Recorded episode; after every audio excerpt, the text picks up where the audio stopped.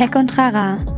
Ich persönlich habe übrigens auch gar kein Problem damit, wenn Leute am Anfang gnadenlos einfach irgendwas, was sie gerne mögen, kopieren, weil das ist auch eine ganz klassische Art, wie man lernt. Aber ich würde eben auch immer darauf drängen, sieh mal zu, dass das ein spielbares Spiel wird, mit dem du an die Öffentlichkeit treten kannst.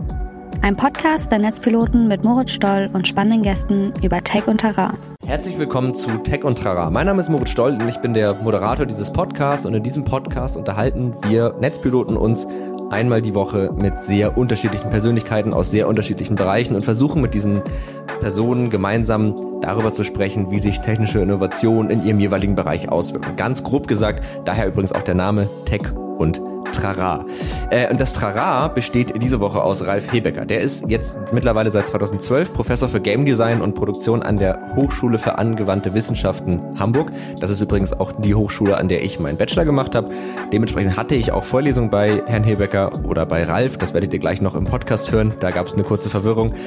Und bin dadurch auf ihn gekommen, als ich halt gedacht habe, Mensch, es wäre doch mal cool, wenn wir uns auch mal mit dem Thema Game Design auseinandersetzen. Er hat auch schon vorher andere Sachen gemacht, unter anderem hat er an der äh, Otago University in Neuseeland unterrichtet, Interaction Design, er macht parallel ist eben Software- und Spieleentwickler, Creative Director und Projektmanager und, und, und, und, und, hat auch noch verschiedene Firmen, werdet ihr auch noch zum Teil im Podcast hören. Wir haben so ein bisschen darüber gesprochen, wie man Spiele macht im Grunde. Also wie macht man eigentlich ein Spiel, was muss man dafür können, was ist Game Design, was macht gutes Game Design aus, wie kommt man auf Ideen? Wie verfolgt man seine Idee? Wie geht man mit Frust um? Wo fängt man an? Welche Tools kann man benutzen? Und warum sollte man sich vielleicht am Anfang erstmal kleine Ziele setzen und so weiter und so fort? Also das ist eine sehr schöne Folge, in die ich euch jetzt auch sofort entlasse. Vor der Folge hört ihr aber noch kurz von unserem heutigen Sponsor Capterra. Hallo und willkommen bei den Capterra Software Charts für Startups. Ich bin Ines Barr, Senior Content Analystin bei Capterra einer kostenlosen Online-Plattform, auf der Software-Tools aus verschiedenen Kategorien vergleichen und mehr als zwei Millionen verifizierte Bewertungen lesen könnt. Heute schauen wir uns Projektmanagement-Lösungen an. Denn je größer ein Unternehmen wird, desto stärker wächst auch die Menge an Projekten und Aufgaben und bald ist es ohne eine gute Projektmanagement-Lösung kaum noch möglich, alles übersichtlich im Griff zu behalten. Wir haben für euch die fünf besten Projektmanagement-Tools aus Deutschland zusammengestellt, basierend auf unseren Nutzerbewertungen. Die top-platzierten in alphabetischer Reihenfolge sind Conceptboard zur Erstellung von Online-Whiteboards, Hero Software, das Handwerksbetriebe bei der digitalen Verwaltung von Aufträgen unterstützt, Meistertask, das eine agile Aufgabenplanung ermöglicht, Nuclino, das bei der Organisation von Wissen und bei der Projektverwaltung hilft und die Open Source Software Redmine, gehostet von Planio. Mehr zu Capterra und weiteren Softwarekategorien findet ihr auf capterra.com.de. Capterra mit C und Doppel-R geschrieben. Herzlich willkommen zurück nach dem Intro und vor allen Dingen herzlich willkommen Ralf Hebecker. Schön, dass das ist jetzt ein kritischer Punkt, dass Sie da sind, dass du da bist. Da ich habe auch überlegt. Genau, hallo, ja. erstmal herzlich willkommen. Genau. Ja, also wenn ich formell der Herr Professor sein soll, dann ist wahrscheinlich Sie besser, aber wir können uns gerne duzen. Genau, also es ist für mich ein bisschen komisch, weil ich hatte ja auch tatsächlich in der Vergangenheit, glaube ich, zwei Vorlesungen bei dir. Ja. Und da wäre es mir jetzt im Leben nicht eingefallen, einfach du zu sagen. Aber im Podcast, äh, da duze ich eigentlich immer. Und deswegen, das war auch im Mailverlauf ein bisschen schwierig, weil ich dann doch immer sie, ach nee, du, ach weiß ich jetzt auch nicht. Wir haben die Regel, aber die Bachelors dürfen, also die siezen wir, aber du bist ja jetzt sozusagen schon erwachsen und im Berufsleben, da darfst du dann duzen. Genau. Okay, dann bin ich jetzt auch einer von den Großen. Genau. Weg vom Kindertisch genau. sozusagen. Genau. Ja, äh, herzlich willkommen, schön, dass du da bist. Ich habe dich angefragt, weil ich Lust hatte mal über das Thema oder weil wir Lust hatten mal über das Thema äh, Games beziehungsweise das, das Machen und das Design und das Entwickeln von, von Spielen zu reden. Ja. Weil das finde ich ein ganz spannendes Thema. Wer unser Magazin kennt, weiß ja, dass wir auch relativ viel so über Spiele schreiben. Und äh, da fängt man ja auch automatisch an, wenn man das aus so einer journalistischen Perspektive betrachtet, sich natürlich auch Gedanken über so Fragen zu machen wie, warum macht das eigentlich Spaß oder warum macht das keinen Spaß, was ist daran gut gelungen, was ist daran schlecht gelungen. Und wenn man dann noch irgendwie auch, jetzt in meinem Fall zum Beispiel, hobbymäßig sich mit dem Thema in der Form beschäftigt, dass man versucht, selber Spiele zu machen, merkt man auch relativ schnell, dass das super komplex ist und auch irgendwie ein großes Thema und dass es vor allen Dingen ganz schwer ist, sich das irgendwie beizubringen oder beibringen zu lassen. Und dann ist natürlich irgendwie fast naheliegend, ein Professor für Games und Game Design irgendwie anzufragen und zu sagen, so erklär mir doch jetzt mal, wie man Spiele macht doof formuliert. Ne? Äh, das wäre auch so meine erste Frage. Du machst das jetzt ja schon relativ lange. Also du hattest äh, im Vorgespräch gesagt, seit knapp 20 Jahren ja, bist du jetzt so Design in der mache ich so lange. Die Design. Wie, wie lange machst du äh, Computerspieldesign? Naja, tatsächlich, es muss ja gar nicht Computerspiele sein. Ich, ähm, wir können ja auch analoge Wichtiger Spiele Punkt, machen. ja. Das mache ich, seit ich Kind bin, wie man das halt so macht. Also man spielt Spiele und dann bastelt man seine eigenen Karten und versucht irgendwelchen Leuten zu erklären, dass das jetzt die neuen Regeln sind. Ja. ähm, und übrigens, ich glaube, das ist ein Hinweis, dass man vielleicht Game Designerin werden möchte. Oh, Wenn echt? Das, ja, ich glaube schon. Ja, wenn man gut. so sich in so Sachen verbeißt oder versucht zu verstehen, wie die zusammenhängen. Ähm, und dann eben auch anfängt, selber sich Sachen auszudenken. Also sei Mhm. es irgendwelche Welten oder sei es irgendwelche Regeln. Und dann manchmal dieser etwas erfolglose Versuch, dann das Umfeld davon zu überzeugen, dass man das jetzt unbedingt spielen muss und dass das Ja. wirklich viel Spaß macht. Ähm, das sind, glaube ich, so Anzeichen. Das mache ich, seit ich ein Kind bin. Ähm, Design mache ich, naja, auch schon so gut 30 Jahre. Ähm, und Game Design so im engeren Sinne, also jetzt, äh, was wir hier an der Hochschule machen, an der HAW in Hamburg, das mache ich seit 2012 als Professor. Naja, und ich weiß nicht, seit, ja, doch seit 20 Jahren wahrscheinlich als so kleinere Spiele hier und da mitentwickeln. Ja. Und es ist vielleicht eine, vielleicht eine stümperhafte Frage, aber so zwischen, ich sage jetzt mal, normalem Design und, und Game Design, gibt's da so einen spürbaren Unterschied? Beschäftigt man sich auf einmal mit anderen Themen? Ist die Art, wie man da vielleicht vorgeht, eine andere oder ist das doch sehr nah beieinander? Äh, doch, es gibt einen super großen Unterschied und der ist total toll. Ähm, ich habe vorher viel so User Experience gemacht, so ähm, Interaction Design, also wie sieht eine Software aus oder wie muss man eine App gestalten, damit die Leute die gut bedienen können. Und in Games ist es eher so, dass es kracht und knallt. Und dass es halt Orks gibt, die einem den Kopf abbeißen. Das fehlt mir in normalen Programmen immer so ein bisschen, weil die dann doch ein bisschen langweiliger sind. Und die versuchen auch nicht, also normale Software versucht sich eher so ein bisschen in den Hintergrund zu nehmen, weil es ja der eigentlichen Tätigkeit nicht im Weg stehen will. Während Spiele drängen sich ganz schön in den Vordergrund. Und das ist eigentlich total schön, weil die Leute quasi dafür bezahlen, dass man ihnen extra noch interessante Aufgaben gibt, die sie Ja. lösen wollen. Also eigentlich muss man den Leuten ja fast schon eine Form von Arbeit schmackhaft machen. Also ich Genau. sehe das immer so, ich habe so Freunde, die die fahren total auf diese diese Loot-Spiele ab, wo man eigentlich die ganze Zeit nur am Machen und Tun ist. Genau. Bin ich nicht so der Typ für und Ich äh. Nee, das, das wäre aber auch nochmal eine interessante Frage, weil ich habe mich ähm, natürlich auch so ein bisschen mit dem Thema beschäftigt und dann halt auch gefragt, okay, was, was braucht man denn, wenn man jetzt sagt, ich möchte gerne Spiele entwickeln? Also wir können noch mal ein bisschen darüber reden, was das eigentlich genau ist und wie das vonstatten geht, aber es ist ja auch ein Punkt, was brauche ich denn dafür? Und eine Sache ist, muss ich eigentlich selber viel Spiele spielen, um gut Spiele machen zu können? Also ist das, ist das eine Voraussetzung? Ja, ähm, nee, nicht unbedingt. Äh, wobei ich glaube, es hilft schon. Ähm, Aber ich glaube, man sollte lieber ganz viele andere Sachen auch noch gerne tun. Ähm, und das ist auch so ein bisschen das, was so alle, alle guten Spiele, die äh, Designerinnen, ich sage immer die weibliche Form, aber ich meine natürlich beide, Ja. ähm, die sagen das auch, ähm, nee, wenn du nur Spiele spielst, dann ist dein Horizont vielleicht ein klein bisschen eng. Ähm, Also klar, das sollte man schon machen, man sollte sich in seinem Feld natürlich auch gut auskennen und da auch wirklich so abseitiges Zeug noch kennen und gespielt haben. Aber ehrlich gesagt, wenn man nie interessante Filme gesehen oder interessante Städte besucht oder mh, interessante Bücher gelesen hat, dann ist das manchmal so ein bisschen blass. Und ich glaube, die richtig guten Leute, die interessieren sich für alles Mögliche. Also, was weiß ich, abgerissene Plakatschnipsel in der Stadt oder wie die Form von einem Sandkasten, was für Spuren in einem Sandkasten zu sehen sind oder alles mögliche andere und holen da auch ihre Inspirationen her. Ist es, weil man ja im Grunde doch irgendwie, also vielleicht jetzt kein Abbild der Realität, aber weil man ja in einem Spiel schon auch in Anführungsstrichen eine Welt kreieren muss, die ja durchaus für einen Spieler irgendwie auch nachvollziehbar ist, braucht man Ja. sozusagen diese Echtwelt-Referenzen. Genau.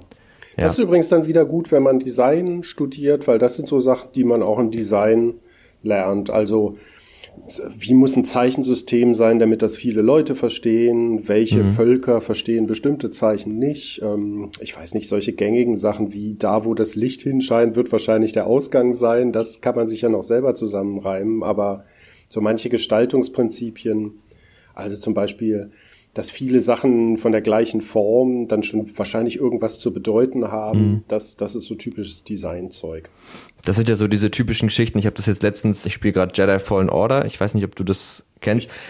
Also wahrscheinlich gesehen, aber da fällt das ganz doll auf, dass sie ein ganz klares Konzept dafür haben, dass du sofort siehst, ah ja, daran kann man klettern, da kann man genau. rüberspringen, darauf kann man balancieren und man weiß das sofort und man nimmt es sofort an. Genau, das ist wie so eine kleine ja. Sprache. Und das gibt es in ganz, ganz vielen Spielen natürlich, dass man zum Beispiel die mhm. Kletterpartien schon von weitem erkennen kann. Manchmal sind sie dann sehr versteckelt. Nee, ich muss nur lachen, weil du, ähm, ich kenne das von meinen Studenten, wenn die dann wieder aktuelle Spiele zitieren. Ich habe die alle nicht gespielt. ah, ich kenne die natürlich so aus der Presse, aber mal ehrlich, ich meine großen Spielzeiten waren vielleicht so vor 20, 30 Jahren. Und ich mhm. spiele zwar immer noch Spiele, also das letzte, was ich so hatte, was ich schön fand, war Rhyme zum Beispiel, so ein Adventure-Spiel. Okay. Und das ist auch eher so mein Feld, wo ich gerne unterwegs bin, so Adventure oder so interessante Rätselspiele. Ja. Ähm, und ich muss dann einfach immer, also ich sage immer ganz ehrlich, ey Leute, ich habe da zwar mal von gehört, aber ich habe es selber nicht gespielt, viele okay. von diesen Titeln. Ja. Ähm, aber fragt mich gerne, wie ich Tomb Raider 1 oder so fand. Ja, wie fandst du den Tomb Raider 1? Super gut. Ich habe gerade ja. noch mal einen Playthrough angeguckt, so einen sechsstündigen mit allen Rätseln und besseren Texturen, weil die waren ja damals schon ziemlich ja. verwaschen, muss man sagen. Ja. Aber ja, war ein super geiles Spiel, an dem man auch all das, was man heute auch noch gebrauchen kann, wirklich gut ablesen kann. Außer vielleicht das Rollenbild der Frau, aber ja gut, das, aber das sind ja Gott sei Dank so Dinge, die sich verändert haben. Aber das wäre auch nochmal eine interessante Frage, weil Spiele haben sich ja auf den ersten Blick schon ziemlich stark verändert. Aber die Frage ist, darunter, also unter dem, unter der Grafik und gewissen ästhetischen Geschichten liegen ja, das ist ja auch ein Teil, also korrigiere mich gerne, wenn das falsch ist, aber das ist ja auch ein Teil Game Design, dass es ja auch viel um, um Regeln und um Prinzipien und um so Methoden geht, mit denen man Spieler irgendwo durchführt.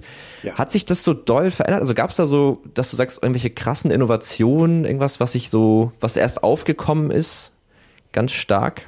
Naja, VR ist relativ neu, das muss man schon zugeben. Mhm. Ähm, nee, so was Spieldesign angeht, eigentlich wahrscheinlich nicht. Ähm, mhm. mal ehrlich, diese Sachen, die sind tausende von Jahren alt. Also mhm. solche alten Schachspiele, die gibt's ja schon seit ganz, ganz, ganz lange. Ja. Und ich glaube, so die Grundprinzipien von Regelwerken oder von Mechaniken ändern sich auch nicht so grundlegend. Also das sind dann so entweder konfrontative Sachen oder dass man so versuchen muss, gemeinsam irgendwie eine Lösung zu finden. Mhm. Bestimmte Symbole, bestimmte Abfolgen, die Art von Kommunikation. Letztlich sind Spiele, naja, im Großen und Ganzen ist es eigentlich sozusagen ein Anlass, dass Leute miteinander kommunizieren. Und ähm, übrigens auch was dabei lernen ganz oft. Das ist nämlich, mhm. warum wir Säugetiere, wir Menschen das so mögen. Wir können da experimentell Welten ausprobieren oder Systeme erlernen, wie sich zum Beispiel Wirtschaftssysteme verhalten. Das lernen Kinder indem sie das dann einfach durchspielen, im wahrsten mhm. Sinne des Wortes. Das ändert sich nicht. Was sich schon ändert, klar, ist immer irgendwelches Technologiegedöns. Das ändert sich auch relativ schnell. Also mhm. selbst bei VR muss man ja inzwischen zum Teil sehen, okay, die Anfangsbegeisterung, die es übrigens auch schon mal in den 90er Jahren gab und auch schon ja. einmal Ende der 60er, ja. die hat sich jetzt wieder so ein bisschen gelegt, was ich aber glaube, was kein Beleg dafür ist, dass das tot ist sondern es hat jetzt vielleicht so diesen Aufmerksamkeitszyklus hinter sich gelassen und jetzt köchelt das so vor sich hin und man sieht ja hier und da durchaus ganz brauchbare oder interessante Konzepte. Ja. Oder natürlich generell das Mobile-Paradigma, das ist auch schon wirklich was Neues, dass die Leute halt ihren Computer unterwegs mitnehmen können und dann mhm. eben auch durchs Internet sich zusammenschließen. Das sind schon neue Phänomene. Aber die Grundideen hinter Spielen, die ändern sich tatsächlich eher nur geringfügig. Da geht es okay. weiterhin um die großen Geschichten, da geht es weiterhin um Krieg und Frieden, da geht es weiterhin um, wer hat die meisten Geldstücke gesammelt oder solche Sachen. Okay. Und also bevor wir jetzt so richtig einsteigen, wir haben jetzt ja nochmal so ein bisschen so dieses Feld gerade sehr grob so betrachtet und ich glaube, damit alle HörerInnen so ein Bild davon haben, wir sprechen ja im weitesten Sinne heute über Game Design und auch bei mir war das so, dass ich mir lange Zeit gedacht habe, naja, das sind halt Leute, die bauen dann Level zusammen, die machen irgendwelche hübschen Grafiken und ja. ich habe dann gemerkt, das ist es gar nicht, also das kann man machen, aber dann hat man halt noch kein Spiel, sondern hat man halt ein Level und hübsche Grafiken. Was, ja. also vielleicht ist es jetzt auch ein bisschen zu einfach gefragt, aber vielleicht lässt es sich auch gut runterbrechen. Was ist eigentlich Game Design? Also was macht ein Game Designer? Was, was für Aufgaben sind das? Ja, ist eine super Frage und die ist auch nicht so einfach runtergebrochen. Man kann ja alles leicht runterbrechen, klar, dann fallen ein paar Sachen vielleicht an der Seite ja. runter, aber ähm, damit man überhaupt erstmal drüber reden kann, finde ich, gibt es keine zu einfachen Fragen. Okay. Game Design ist so ein Mischimaschi und es ist gleichzeitig zwei Dinge auf einmal. Also genau wie du sagst, das eine ist, wenn man Game Designerin ist, dann designt man das Spiel mhm. was immer das heißt. Und genau. meistens heißt es dann so Mechaniken oder Regeln. Das ist so streng genommen das, was man vielleicht unter Game Designerin verstehen würde. Gleichzeitig ist es aber auch das gesamte Spiel und da dann auch noch das Design oder die Art, ähm, also das Künstler, der künstlerische Teil. Mhm. Das heißt, derselbe Begriff bezeichnet auch noch zwei komplett verschiedene Sachen, nämlich einerseits eben genau dieses Game Design als Regelwerke, dann Game Design als die Gestaltung, die künstlerische Gestaltung, das was so Jesse Shell Ästhetiken nennt, also auch die Soundkulisse zum Beispiel. Mhm. Ähm, und um das dann noch komplizierter zu machen, ist Game Design dann auch noch das gesamte Package. Also wie fühlt sich ein Spiel an? Wie ist es stilistisch? Ist es neonbunt oder eher düster und traurig und grau? Und mhm. all das könnte man auch noch als das Design einer Sache bezeichnen. Also eigentlich sogar drei Sachen, aber die zwei häufigsten sind halt wenn mir Leute sagen, ja, ich möchte Game Designerin werden, dann müsste ich erstmal zweimal nachfragen, was sie denn eigentlich meinen. Und das ist genau das, was du da auch meinst. Mhm. Es ist immer irgendwie so ein bisschen von allem, irgendwie mit Regeln, irgendwas mit Levels, irgendwie mit, wie sieht's denn eigentlich aus? Ähm, mhm. Und das stimmt auch alles, also nichts davon ist falsch, aber streng genommen sind so richtige naja, das ist dann halt Will Wright oder so Leute, die sich wirklich das komplette Spiel ausdenken und die Regeln und was passiert, wenn man dies und das macht und wann hat man gewonnen. Das sind eigentlich Game Designerinnen. Okay. Oder eben, ja, Will Wright eben so Leute wie ich, die dann halt wirklich gestalterisch arbeiten und sagen, hey, zeig mir mal ein Moodboard, wie ist denn der Stil von der Sache, was sind so Beispiele, wie es aussehen könnte oder so. Wobei es geht eben auch da nicht nur darum, wie es aussieht, sondern natürlich ganz stark, wie fühlt sich's an? Wirst du sofort angegriffen oder fühlt sich's eher verträumt und zart an? Das sind alles so Aspekte von Design. Ganz kurz, Will Wright, muss man vielleicht dazu sagen, ist der äh, Macher von den Sims, glaube ich, ne? Ja, genau. Ja, Einer genau. von diesen ganz großen, so ja. konzeptuellen und der, der hat's auch wirklich geschafft. Der ist richtig Game Designer und macht auch den ganzen Tag nichts anderes. Mhm. Ich sagte Ihnen deswegen als Beispiel. Also das kann man schon schaffen, dass man da hinkommt, aber in den meisten Firmen ähm, oder generell, wenn man so Spiele, Grupp, also Teams sieht, da gibt's eigentlich nicht eine Person, die das Game Design macht, sondern ganz mhm. oft ist das, jeder steuert so ein bisschen bei und die haben alle auch noch ganz viel andere Sachen zu tun. Das ist halt wichtig zu verstehen. Den Beruf ja. als solchen gibt's so eigentlich eher selten. Klingt ja auch von dem, was es ist, fast nicht machbar, weil man ja eben so ein breites Spektrum hat. Man kann ja nicht in allen Bereichen wirklich irgendwie gut sein und alles selbst machen. Also es wäre ja fast schon unmöglich. Doch geht, aber dann hast du halt ja. wahrscheinlich kleinere Spiele. Also das okay. ist dann sowas ja. wie Bacon zum Beispiel, wo eine Person im Prinzip das ganze Ding sich sowohl ausdenkt als dann auch umsetzt. Mhm. Ähm, aber das sind ganz oft wirklich entweder so ein oder zwei Personen-Teams. Ähm, mhm. Und tatsächlich, wenn es eine größere, also eine größere Firma ist, dann wird es schon aufgeteilt in, klar, mhm. dann macht eine Person professionell Art und eine andere Person macht professionell Programmierung, weil die beiden zum Beispiel, das gibt schon eher selten, dass das wirklich beides jemand auf hohem Niveau kann. Gibt natürlich ja. auch da Ausnahmen. Ja. Und spätestens, wenn es dann um Musik geht oder wenn es um Vermarktung geht, da brauchst du dann bestimmt noch mal jemand anderen. Ja.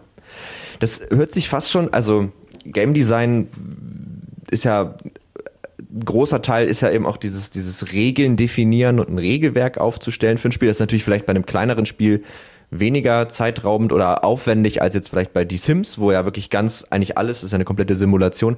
Das hört sich, finde ich, also ich finde, man stellt sich halt wirklich was anderes drunter vor. Ich finde, man stellt sich unter Game Design wirklich so was sehr Kreatives und hier und man denkt so in, in so Stimmung und Artstyle und das dann aber auch so ein ganz, ist ja fast ein mathematischer Teil, der da irgendwie noch mit reinspielt. Ist das so, dass viele Leute, die so, also du unterrichtest ja nun mal Leute, die auf sowas Bock haben, dass die da so reingehen mit diesem, ich will künstlerisch arbeiten und dann merken, ach so, ich muss mir ja auch irgendwie vorher so richtig Gedanken machen. Ja, das ist so. Ja, okay. ähm, wobei es nicht ausschließlich so. Also du kannst ja schon, Du kannst Adventures machen, da musst du im Prinzip nicht programmieren können. Also die, mhm. die, Programmierung, die da rein muss, die ist ja echt nur, ja, wenn jemand auf die Truhe klickt, dann geht zum nächsten Bildschirm oder so. Das kann sogar ich programmieren. Mhm. Ähm, und da kannst du dann quasi Welten erschaffen und du kannst auch eine Geschichte erzählen. Also diese Teile, diese Anteile, die Leute daran schätzen, das kannst du auch ohne große Mathe-Skills. Ähm, mhm. Und also so ein Tower Defense oder auch einen einfachen Plattformer oder auch einen anspruchsvollen Plattformer kannst du auch ohne große Programmierskills oder dass du jetzt Vektorgeometrie in Mathe belegst oder so. Da gibt's ja auch ja. fertige Software für und es gibt für vieles heute auch fertige Templates. Ja. Und es gibt übrigens auch viele spezialisierte Programme inzwischen. Also wenn du zum Beispiel so einen kleinen ähm, so einen interaktiven Roman oder so ein, so ein Manga-Ding äh, machen möchtest, dann nimmst du dir Renpi, da brauchst du nur Bilder kreieren und Texte schreiben und dann die Vernetzung halt machen, aber du musst mhm. auch nicht programmieren können. Okay. Aber Packen klar, die, die großen, die großen Klopper, also RPG oder hier Sims oder auch äh, wirklich Shooter, wenn es dann wirklich um Performance ähm, runterschrubben geht, dass es wirklich gut sich verhält, da musst du richtig toll programmieren können. Das stimmt ja. schon. Halten wir mal fest, Game Design ist eigentlich jetzt erstmal ein ziemlich ja eigentlich ein ziemlich breiter Begriff, umfasst ja irgendwie so diese drei, beinahe drei, hauptsächlich zwei, zwei Dinge. Ähm, und jetzt ist so ein bisschen die Frage, also weil ich habe jetzt so diesen Podcast für Leute, die sich mit diesem Thema so als erstes beschäftigen, also neu beschäftigen, auch gedacht. Und das wäre jetzt so die Frage, wenn ich jetzt anfangen will, mich mit sowas auseinanderzusetzen oder das vielleicht auch zu lernen oder sag, ach, ich hätte auch Bock, irgendwie selber Spiele zu machen. Es gibt ja so diese Herangehensweise, ich lese jetzt erstmal ganz viele Bücher und dann mache ich was. Und mhm. ich habe so ein bisschen das Gefühl, dass das jetzt hier nicht so funktioniert.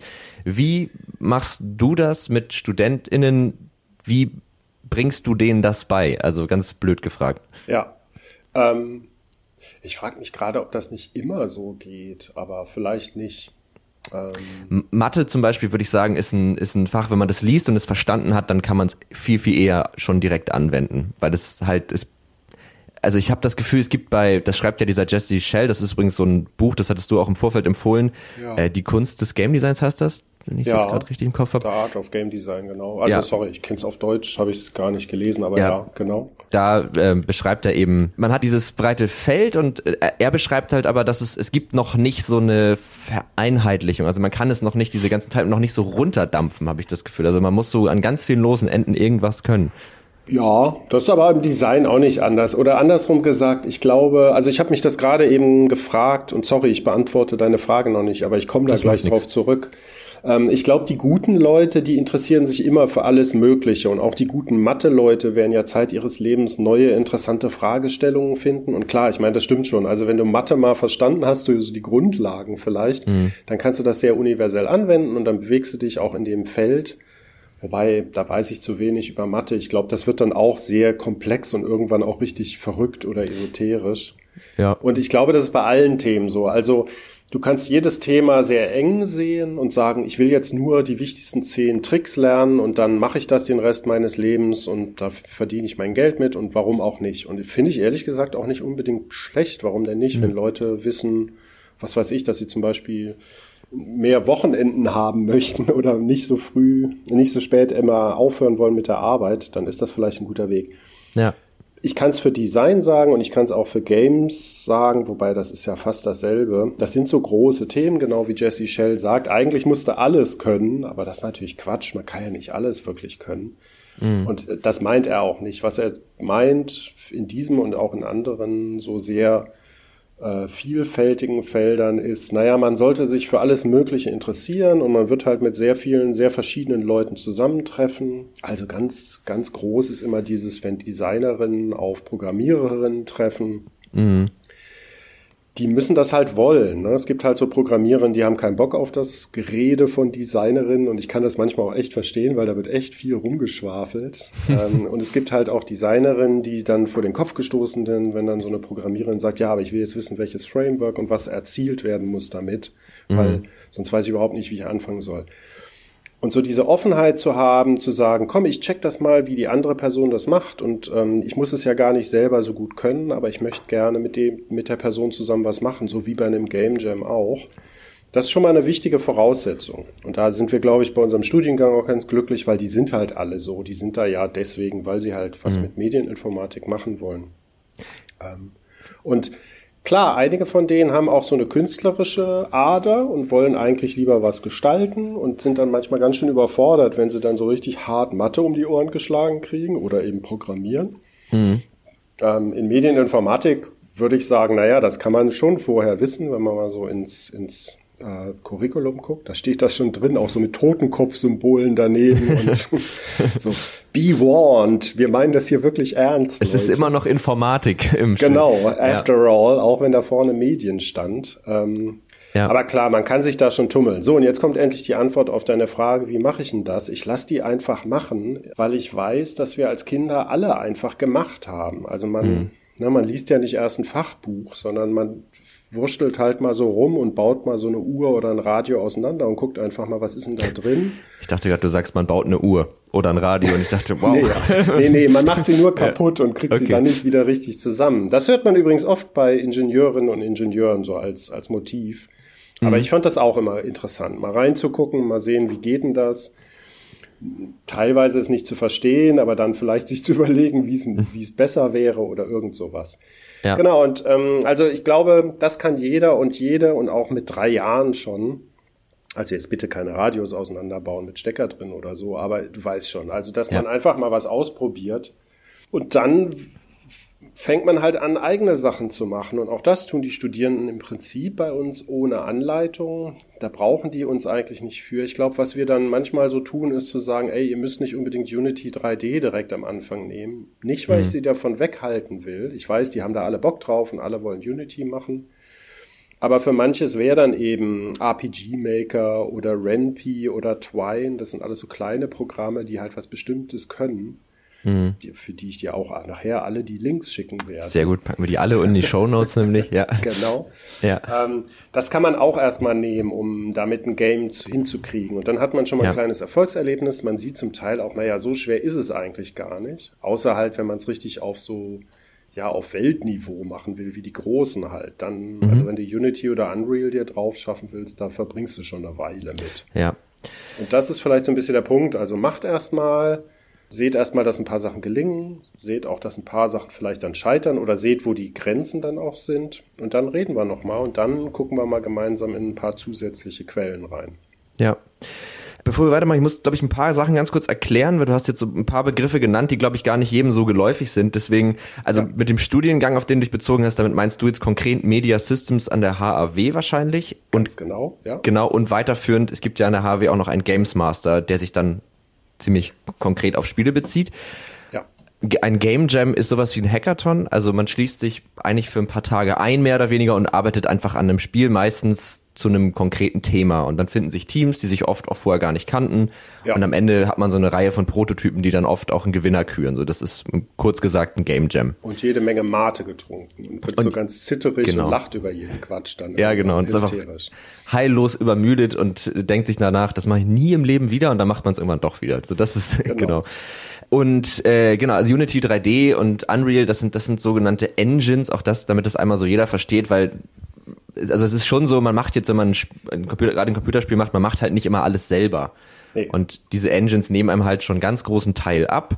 Auch RPG Maker ist eine Engine. Und das finde ich aber auch tatsächlich einen spannenden Punkt, was du gesagt hast, dass man eben nicht immer direkt mit Unity 3D oder Unreal, weil natürlich arbeiten damit vielleicht große Studios und es sieht dann halt auch immer alles, wenn man das richtig bedienen kann, sehr krass und toll aus. Aber ich habe auch so beim eigenen Rumprobieren gemerkt, wenn ich mich ähm, in was sehr Technisches reinfrickel, dann bleiben oft so diese gestalterischen und Design-Dinge total im Hintergrund, weil ich halt total viel Zeit darauf äh, erstmal verwenden muss, wie ich ein Feature, das ich mir ausgedacht habe, überhaupt erst einbaue. Und dann ist der Zyklus, bis ich es eingebaut habe, bis ich es ausprobieren konnte und bis ich es dann vielleicht nochmal verbessern konnte, viel, viel länger, als wenn ich sowas wie RPG Maker nehme, die sich ja die diesen technischen Teil so ein bisschen zur Seite schaffen und sich ja wirklich eher auf das Inhaltliche konzentrieren. Ja, genau. Ja. Das ist ähm das ist genau das, was wir auch oft gesehen haben. Übrigens auch in den Kursen, in denen du auch warst. Also, mhm. dass die Leute alle begeistert sind und gerne eigentlich ein Spiel machen wollen. Und dass sie natürlich instinktiv sehen, ja, ich sollte eigentlich Unity lernen, lernen, weil das ist so ein bisschen der Industriestandard oder Unreal halt, aber das sind dann schon echt so Oberliga-Game Engines.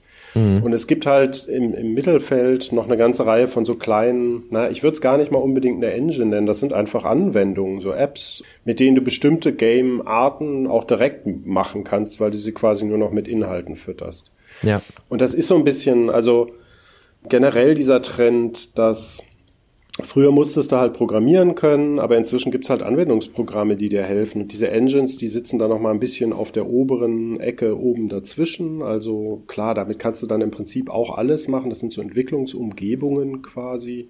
Mhm. Ähm, aber oft reicht für den Anfang erstmal irgendein Programm für irgendwas, was du halt ausdrücken möchtest. Und das finde ja. ich eigentlich ganz schön. Ähm, weil so als Designer ist mir eigentlich schon daran gelegen, dass Leute halt ja, Erfolgserlebnisse haben oder dass sie auch sich ausdrücken können. Und da würde ich dann schon sagen, ist Unity oder Unreal bei aller Qualität natürlich ganz unzweifelhaft. Mhm. Aber ist halt eine sehr steile und sehr lange Lernkurve. Also da versenkst du erstmal ein halbes bis ein Jahr, bis du richtig ja. produktiv sein kannst. Und selbst dann sagen manche Leute hier, ähm, du hattest ja auch einen Gast, der so sagte, ähm, ist halt auch anstrengend, wenn man mhm. eigentlich nur eine Idee umsetzen möchte. Ja. Wenn sich da quasi dann diese Entwicklungsumgebung immer so ein bisschen dazwischen stellt.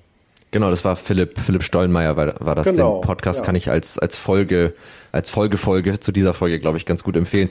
Ja. ja, total. Und das ist, also ich finde auch, dass, ähm, natürlich ist es cool, sich da reinzufriemeln und man merkt dann auch, ach cool, ich krieg dann vielleicht auch visuell, oft ist es ja das oder auch interaktiv irgendwie noch ein bisschen ansprechendere Resultate hin.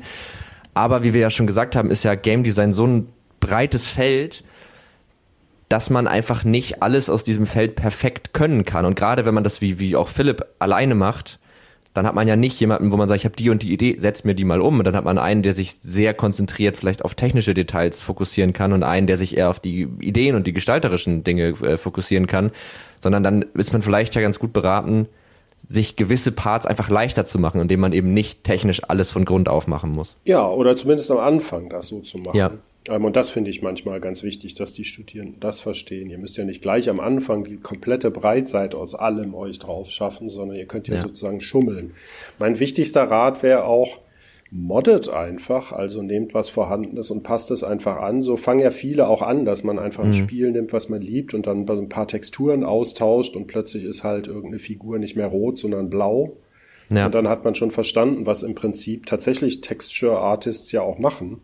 Ja. Ähm, und klar, es gibt so ein paar Sachen, die sind echt schwer, also Licht und Physik und Dynamik, das selber zu programmieren, da musst du schon wissen, was du tust, aber so Objekte hin und her schieben oder Figuren verändern oder so, das kann man ja. Oder die Musik, die da läuft, verändern oder solche Dinge. Ja, und mal so zu gucken, was das macht und wie sich das dann anders anfühlt. Genau. So. Das finde ich eigentlich auch einen guten Ansatz. Der auch ähm, ein bisschen immer so, also da wundere ich mich manchmal, wie wenige das machen. Und da, da kommen wir auch wieder zu Tomb Raider 1. Das war halt damals irgendwie gang und gäbe, dass man wirklich Texturen-Sets getauscht hat. Und ich meine, ist es immer noch. Also mhm. Counter-Strike oder Stanley Parable oder andere Spiele sind ja alles Mods oder ähm, letztlich auch also es ist schon erstaunlich, wie viele sehr, sehr erfolgreiche große Spiele Mods als Mods im Studentenumfeld angefangen haben. Ich meine, das ganze Battle Royale-Genre ist so ja, entstanden, ne? Also volle Kanne, auch, genau. Ja, das war auch nur eine Mod und auf einmal Millionen irgendwie drin, so, ja. Genau.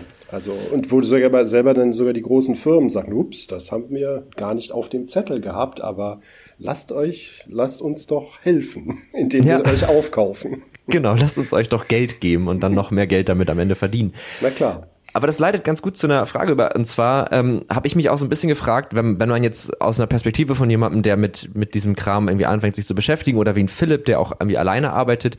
Es gibt ja bei solchen Themen immer so ein bisschen so zwei Blickwinkel. Es gibt einmal diesen, man, man bleibt so ein bisschen auf schon eingetretenen Bahn. Also ich mache jetzt auch ein Survival-Crafting-Spiel, meinetwegen. Ne? Ich laufe rum, ich hau ein paar Bäume um und ich baue irgendwas. Und dann gibt es immer diesen Weg, ich überlege mir was ganz Neues, Innovatives, ich baue da irgendwie eine Message ein und, und verliere mich da so fast so ein bisschen drin. Was würdest du, also wie, erstmal, wie bewertest du diese beiden Wege und vielleicht was würdest du auch raten, womit Leute sich vielleicht mehr Erfolgserlebnisse gerade zu Beginn einhandeln? Ähm, naja, das ist immer so ein bisschen, ähm, man möchte ja nicht zu viel bremsen. Und ich weiß, manchmal klingt das so, ja, und dann sind jetzt die Lehrenden und die sagen, mach dies nicht, mach das nicht, aber man will ja. Und mhm. letztlich, wenn man will, dann soll man sich auch nicht abhalten lassen. Aber so aus wirklich vielen Jahren Erfahrung kann ich zumindest sagen, ähm, es am Anfang einfach zu halten, ist gar nicht so doof. Mhm. Ich persönlich habe übrigens auch gar kein Problem damit, wenn Leute am Anfang gnadenlos einfach irgendwas, was sie gerne mögen, kopieren, weil das ist auch eine ganz klassische Art, wie man lernt, sowohl als mhm. Künstlerin als auch generell, als Designerin sowieso auch. Insofern, mhm. das geht schon klar. Was halt weiß, wahrscheinlich nicht funktionieren wird, ist, wenn du dir halt, was weiß ich, GTA als Vorbild nimmst, weil da sind halt hunderte von Leuten, und zwar Vollprofis, Jahre oder teilweise Jahrzehnte dran gewesen. Mhm. Das wirst du wahrscheinlich nicht schaffen. Und mein Rat wäre immer, also ja, halt es einfach, nimm dir erstmal vielleicht ein Adventure oder ein Puzzle oder ein Plattformer, das mögen ja auch viele gerne vor, also so ein ganz etabliertes Prinzip und gebe dem erstmal einen eigenen Spin, irgendeine eigene kleine Idee. Aber ich würde eben auch immer darauf drängen, sieh mal zu, dass das ein spielbares Spiel wird, mit dem du an die Öffentlichkeit treten kannst. Gar nicht, weil du mhm. jetzt reich und erfolgreich sein sollst. Wobei, also wenn das passiert, umso besser. Nimmt man aber, mit, ja. Genau, nehmen wir das doch auch noch mit.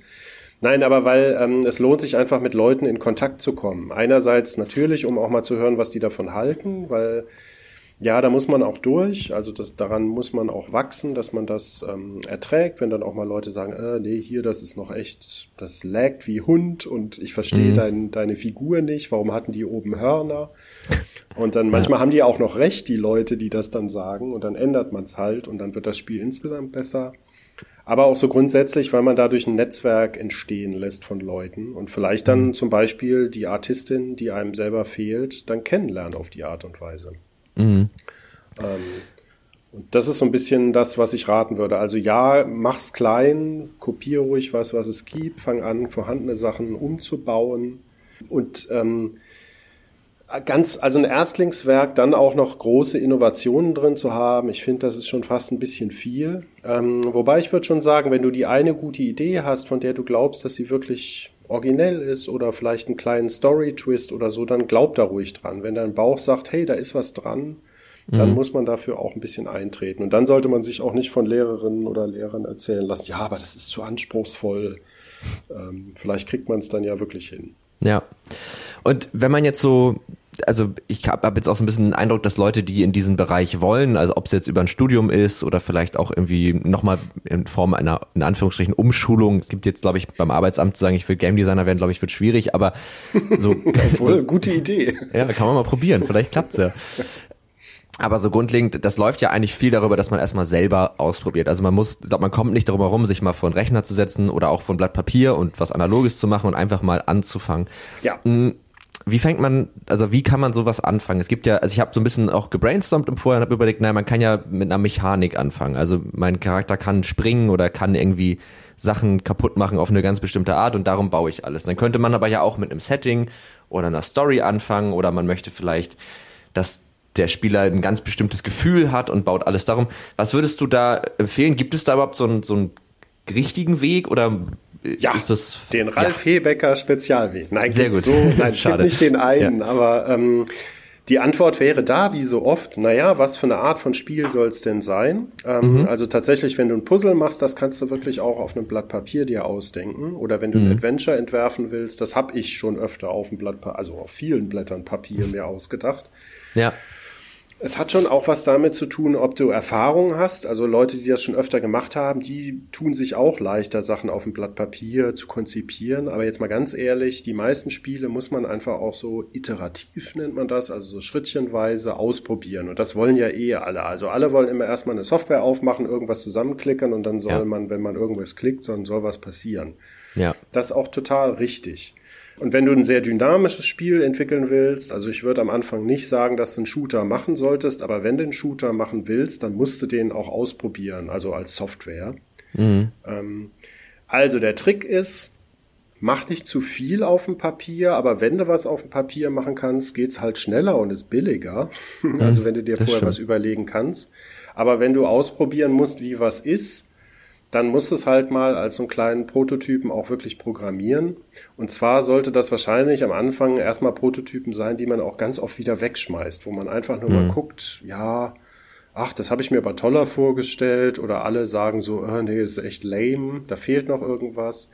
Und dann probiert man sich so durch. Und ganz oft übrigens verändern sich diese Mechaniken auch. Also es gibt wenig so Leute, die, die sich echt so am Abend hinsetzen und dann so 13 Seiten ihr Konzept runterschreiben. Oder mhm. wenn sie das tun, dann haben sie da vorher wahrscheinlich fünf Jahre drüber nachgedacht und vielleicht auch vorher Experimente und Prototypen gebaut.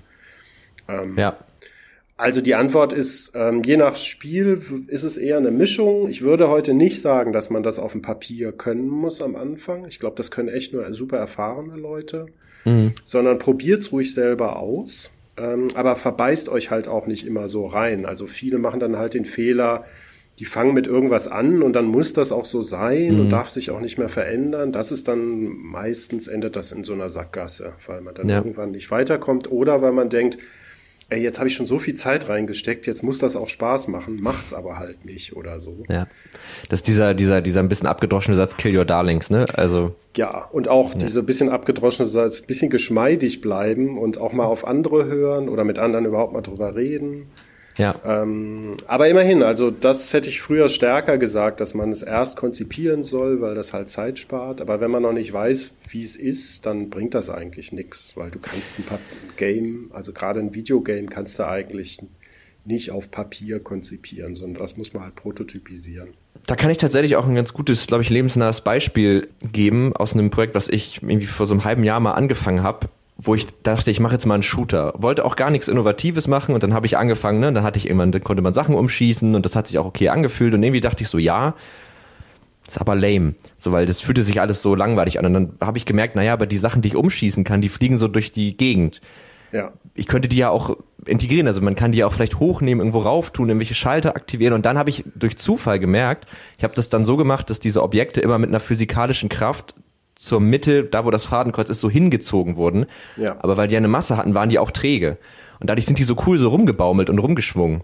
Genau. Und damit konnte man Sachen so ziehen und da habe ich mit, ah, das ist viel cooler. Und dann habe ich angefangen, das alles andere wegzuschmeißen und dann nur noch darum, ich habe es dann nicht fertig gemacht, weil ich dann immer die Lust verloren habe, muss ich dazu sagen. Aber so das war genau so ein Prozess, wo man eigentlich mit was ganz anderem gestartet hat und dann irgendwann gemerkt hat, ah, das ist cooler, ja, dann schmeiße ich das weg und dann kommt man bei was irgendwie Spannenderem raus. So. Und das ist der kreative Prozess. Das geht eigentlich allen so und auch den Profis. Ähm nur die Profis sagen halt, äh, ja, sehr gut, schön, dass das passiert, während so mhm. Leute, die noch nicht so viel Erfahrung haben, ah, sagen, oh, meine schöne Idee geht hier gerade den Bach runter. Aber so ist es gar nicht. Da fängt dann gerade die Kreativität oder glückliche Zufälle fangen da an, originelle Lösungen zu finden. Ja. Das heißt, auch wäre wahrscheinlich dann auch so ein Tipp, man sollte sich von diesem, ich setze mich hin, ich mache etwas und dann ist es gut, so ich, ich mache das so runter, so aus mir raus und dann ist es da und dann ist es toll. Davon muss man sich wahrscheinlich verabschieden. Alfred Hitchcock konnte das. Der hat seinen gesamten Film vorher gestoryboardet und dann nur noch sozusagen in Anführungszeichen runterproduziert und hat dann auch immer gesagt, ja, im Studio ist eh langweilig, weil die ganze Arbeit ist schon vorher passiert. Ja. Das war für die Schauspielerinnen und Schauspieler eher schrecklich, weil die halt genau das machen mussten und ehrlich gesagt, also klar, Hitchcock konnte das, weil er halt ein super erfahrener Typ war und weil er übrigens auch halt vorher Dutzende und Dutzende von Filmen iterativ hergestellt hat. Mhm. Ähm, ich würde es nicht, also bei Games halte ich es für keinen guten Weg. Da braucht man mindestens am Anfang so ein paar Funktionsprototypen, ähm, oft auch so, sogenannte Throwaways, also Sachen, die man nur kreiert, um was auszuprobieren. Danach schmeißt du das Stückchen Code auch gleich wieder weg. Mhm. Ähm, und ganz oft ist es auch so, wenn die Studenten zum Beispiel ihre erste Version haben, die läuft, dann sagen die immer sowas wie, so, jetzt könnte ich es im Prinzip komplett wegschmeißen und nochmal neu schreiben. Und da denken sie immer, das wäre das wäre sozusagen, sie hätten einen Fehler gemacht, aber ist gar nicht so. In Wirklichkeit haben sie super viel gelernt und wissen jetzt, mhm. wie man es ganz, ganz schnell, viel kürzer und viel eleganter machen kann. Das gibt es übrigens, das kenne ich auch aus so der Arbeit fürs, fürs Magazin, also als Redakteur. Man schreibt einen Text, recherchiert sich Sachen zusammen, dann hat man den irgendwie so hingewirkt, gerade bei einem komplexeren Thema, und dann weiß ich, jetzt kann ich alles nochmal löschen und jetzt kann ich es einfach runterschreiben und dann genau. wird's auch erst richtig gut, ja. Ja, weil man es dann kann, sozusagen. Ja, man hat's genau, halt und gelernt. Wahrscheinlich ist das dann auch der Punkt, wenn jetzt ein erfahrener Game Designer sich ransetzt und was Neues einfach loslegt, dann sind die ersten Iterationen natürlich schon deutlich ich will jetzt nicht sagen besser, weil das immer so wertend ist, aber natürlich schon deutlich ausgefeilter und vielleicht auch schon viel spaßiger, weil der natürlich viel mehr Hintergrundwissen hat, aber ja, das stimmt ja. oft. Wobei manchmal sind die dann halt, die sehen dann originelle Lösungen nicht mehr, weil sie halt schon so oft mhm. gesehen haben, dass bestimmte Lösungen gut funktionieren. Das ist dann wieder ein, eine Chance für die Jüngeren, die noch alles sehr offen sehen. Das heißt, man sollte sich bei diesem Prozess wahrscheinlich an dieses, der Weg ist das Ziel. Wenn man nur auf das Endergebnis schielt, dann kommt man wahrscheinlich nirgendwo hin, sondern der Prozess sollte schon auch an sich einfach funktionieren und Spaß machen. Also den sollte man genießen. Ähm, ich meine, gut, äh, wenn du deine Miete zahlen musst, hilft dir der Weg ist das Ziel auch nichts. Gut, ja. Da ist der Scheck in der, in der Post das Ziel. Ja. Ähm, und in der Tat, das wäre übrigens so der Punkt. Also ähm, wenn du das als Hobby machst, dann kannst du einfach vor dich hinwursteln und auch deine Freude daran haben. Wenn du das als Geschäft machst, klar, dann gibt's immer Deadlines und dann muss man auch mal einen Sack zumachen oder mal sagen, so jetzt ist gut genug. Ähm, das Mhm. muss man auch lernen. Also das ist dann auch sehr anders, als wenn man es sozusagen nur aus Liebe zur Sache macht. Ja. Gibt es so, so Genres oder Arten von Spielen oder so Artstyles, wo du einfach sagst, das kann ich nicht mehr sehen? also bei mir, ich kann ja mal sagen, was es bei mir ist. Bei mir ist es Low Poly ohne Texturen, also so dieses, was dann künstlerisch sein soll. Das kann Nö, das ist sehen. einfach. Das ist gut, äh, leicht zu produzieren. ja, Ähm, aber ich kann es trotzdem nicht mehr sehen. Nee, klar, Also, weil es halt jeder macht, der sonst sozusagen nichts anderes hinbekommt. Und ich meine das gar nicht abwertend, sondern Ja. ähm, es ist super viel Arbeit, Models durchzutexturieren. Und ich kann schon verstehen, dass dann viele sagen, ey, da machen wir doch diesen Style. Dass das übrigens jetzt so ein, so ein künstlerischer Stil geworden ist, ist ganz lustig, weil eigentlich war es nur die bare Not, die die Leute dazu getrieben hat. Nee, ich kann das noch gut sehen, weil ähm, immer wenn jemand Low Poly benutzt, freue ich mich, weil die haben verstanden, dass es erstmal nicht auf teure Texturen ankommt, sondern dass es erstmal wahrscheinlich eher darauf ankommt, ein interessantes Spiel zu machen, was spielbar ist und vielleicht sogar Spaß macht oder mindestens eine interessante Geschichte erzählt. Das ist mir erstmal viel wichtiger. Pixelgrafik finde ich übrigens auch okay, also so 8-Bit, 16-Bit Pixel, gro- grobe Pixelgrafik. Ist übrigens auch gar nicht so einfach. Ich habe vor kurzem selber mal wieder so ein Ding gepixelt und bin echt, ich dachte, ach du Ja. lieber Gott, ist echt harte Arbeit. Absolut. Dauert ewig und da was wirklich Gut zu Gut sein aussehen, ja. ist richtig schwer, genau. Ja. Ist aber auch bei Symbolen und bei Piktogrammen ist es auch nicht anders. Insofern, das hätte ich eigentlich wissen können als Designer und wusste ich ehrlich gesagt auch. Ähm, ich kann tatsächlich kaum noch, also klar, es gibt so Kracher. Also alle wollen immer sein wie Journey, alle wollen immer sein wie Binding of Isaac. Da muss ich immer schon lachen, wenn ich das höre. Wobei die haben alle auch recht. Also Journey steht quasi für so eine Art von nicht konfrontativem Erleben einer fantastischen Welt, was ich immer super finde. Binding of Isaac steht natürlich für wirklich richtig derbe Spielspaß und einen schönen Humor. Ähm, und ehrlich gesagt auch mal so Christen skeptisch. Warum denn nicht? Kann man ja ruhig machen. sollte man auch mal machen. Ja, also Open World finde ich schwierig, wenn ich es von Studenten höre, außer es ist halt eine sehr kleine Open World. Ähm, Ja. Ähm, ja, aber klar, es gibt so Moden und Trends. Ähm, Wobei mal ehrlich, ähm, der Stil selber oder auch das Genre, das ist mir fast Schnurz. Ähm, weil du kannst in jedem Genre, und wenn es noch so abgelutscht ist, kannst du immer noch eine originelle, einen originellen Twist hinkriegen. Aber es stimmt schon. Also wir kriegen immer bei den Aufnahmeprüfungen die Krise, wenn die Leute Manga-Zeug reinlegen, weil da siehst du dann schon oft, das sind keine echten Artists. Ich weiß, das dürfte ich jetzt nicht sagen, aber das sind so Leute, die mögen halt, die mögen diese Attitüde so zu sein wie Comic-Artists. Oder wenn die Leute zu viel so ZBrush-Monster machen, weil die sind relativ leicht, irgendwo so Stacheln und Zähne an irgendwas dran zu kleben. Habe ich tatsächlich letztens ein TikTok-Video zugesehen, wo einer genau das gemacht hat. Der hatte einfach ein, so ein fertiges Model von einem Menschen, Ja. hat dem dann so ein Skelett gegeben, also man nennt das dann Riggen, hat das einfach deformiert und dann überall halt mit so einem Pinsel einfach so Muskeln und ein paar Verformungen draufgemalt. Das ging Genau. super schnell, ja. Und sieht auch irgendwie immer gut aus, aber Ja. irgendwie weiß man dann als Profi, ja, das kann halt jeder, selbst mit verbundenen Augen. Ja. Also das sind vielleicht so Sachen, gar nicht so sehr Game Design.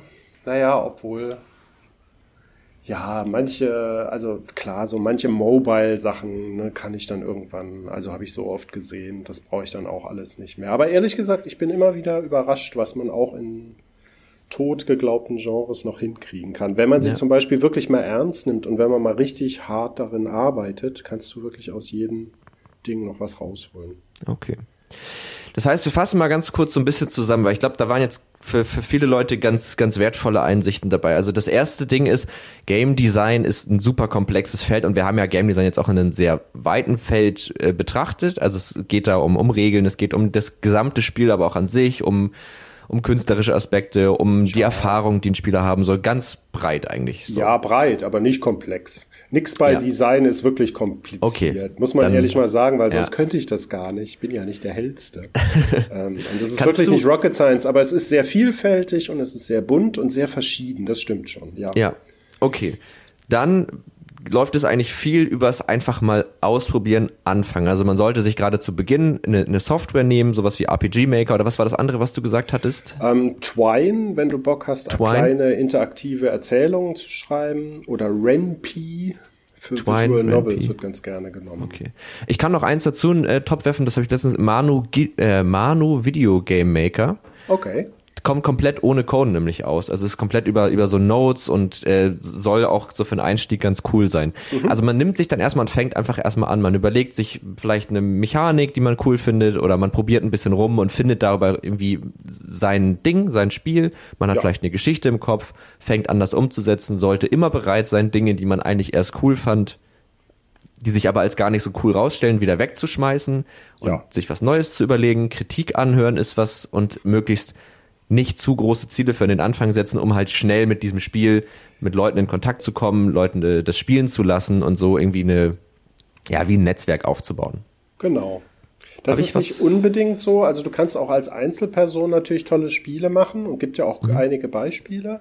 Mhm. Aber ich würde schon sagen, dass gerade Game Design ist eigentlich ein Mehrpersonensport. Mhm. Und deswegen lohnt es sich einfach mit anderen in Kontakt zu kommen. Allein schon, weil man halt wirklich verstehen sollte, du kannst nicht in allem richtig gut sein. Es bringt also durchaus was, wenn du, was ich weiß, wenn du super Artist bist, dann find halt eine super Programmiererin oder so. Okay. Damit haben wir auch so ein bisschen geklärt, was für Skills ein Designer, Game Designer braucht. Also neben sehr speziellen Skills in bestimmten Bereichen, würde ich jetzt mal sagen, Neugier und Kommunikationsfähigkeit, das hatten wir ja schon so angerissen, oder? Ja. ja. Äh, ein soziales Wesen wäre gut. Mhm. Ähm, ich wollte eben so witzig sagen, gute Nerven, wobei das ist es gar nicht, aber tatsächlich mhm. Lust, sich auf andere Leute einzulassen und einfach auch ein, ein freundlicher Mensch zu sein. Mhm. Ähm, weil das haben wir schon. Also es gibt viele so genialische Leute, die aber echt einfach fiese Stoffel sind. Mhm. Und die werden zum Beispiel in vielen Game-Teams fehl am Platze, weil da kannst du noch so genial sein, wenn du allen, wenn du dich immer total daneben benimmst oder echt fies bist, dann, naja, dann musst du halt schon echt einer von den ganz großen Namen sein. Die dürfen das dann vielleicht mal machen, ja. aber wenn du noch jung bist, eher nicht so. Ja, genau. Also wenn man zu früh anfängt, sich wie ein, Arsch wie ein aufzuführen. Genie, wie ein Arsch aufzuführen, genau, so, dann, dann, dann wird es irgendwann unangenehm. keine Freunde. Ja, das muss man sich erarbeiten. Das kann man dann später machen. Ja. ja, es ist auch nicht so hart. Also das, aber es ist schon ein bisschen was anderes. Ich kenne eine Menge Leute, die wären einfach in dieser Branche nicht gut aufgehoben und würden da auch nicht glücklich werden. Man merkt das schon, wenn man diese mhm. Leute trifft, weil die echt ein bisschen netter und anders sind. Okay. Ein äh, Punkt hatte ich noch, ähm, da hatten wir auch vorher drüber geredet, und zwar so Games als Lernmedium. Ich glaube, der Aufhänger war Games auch als Lernmedium, um zum Beispiel Game Design beizubringen. Ja. Das hast du so in den Topf geworfen. Ja, das ist dann aber jetzt noch mal ein großes Thema, aber ich mach's mal ganz okay. kurz. Ähm, ja. Generell, wir Menschen, wir lernen durch Spielen. Ich habe es ja vorhin schon mal gesagt, das ist so dieses, mhm. ach, ich mache jetzt nicht Huisinger und all die Namen, die man jetzt noch rumschmeißen könnte, aber wirklich, wenn wir als kleine Kinder lernen wollen, wie zum Beispiel die Welt funktioniert, dann denken wir uns halt Spiele aus und spielen die und so lernen wir. Und das ist ganz verrückt, dass wir das irgendwann vergessen oder dass es uns halt, sagen wir mal, im Kindergarten oder in der Schule dann zum Teil so ausgetrieben wird. Und dann wird so mhm. gesagt, so und jetzt hör mal auf, da rumzuträumen, jetzt musst du mal was Richtiges lernen was wirklich eine ganz komische Haltung ist, die gerade auch in Deutschland, da ist alles, es gibt so diese komische Trennung zwischen Heiterkeit und Ernst des Lebens. Das ja. ist so ganz fürchterlich und auch schwer aus den Leuten rauszukriegen.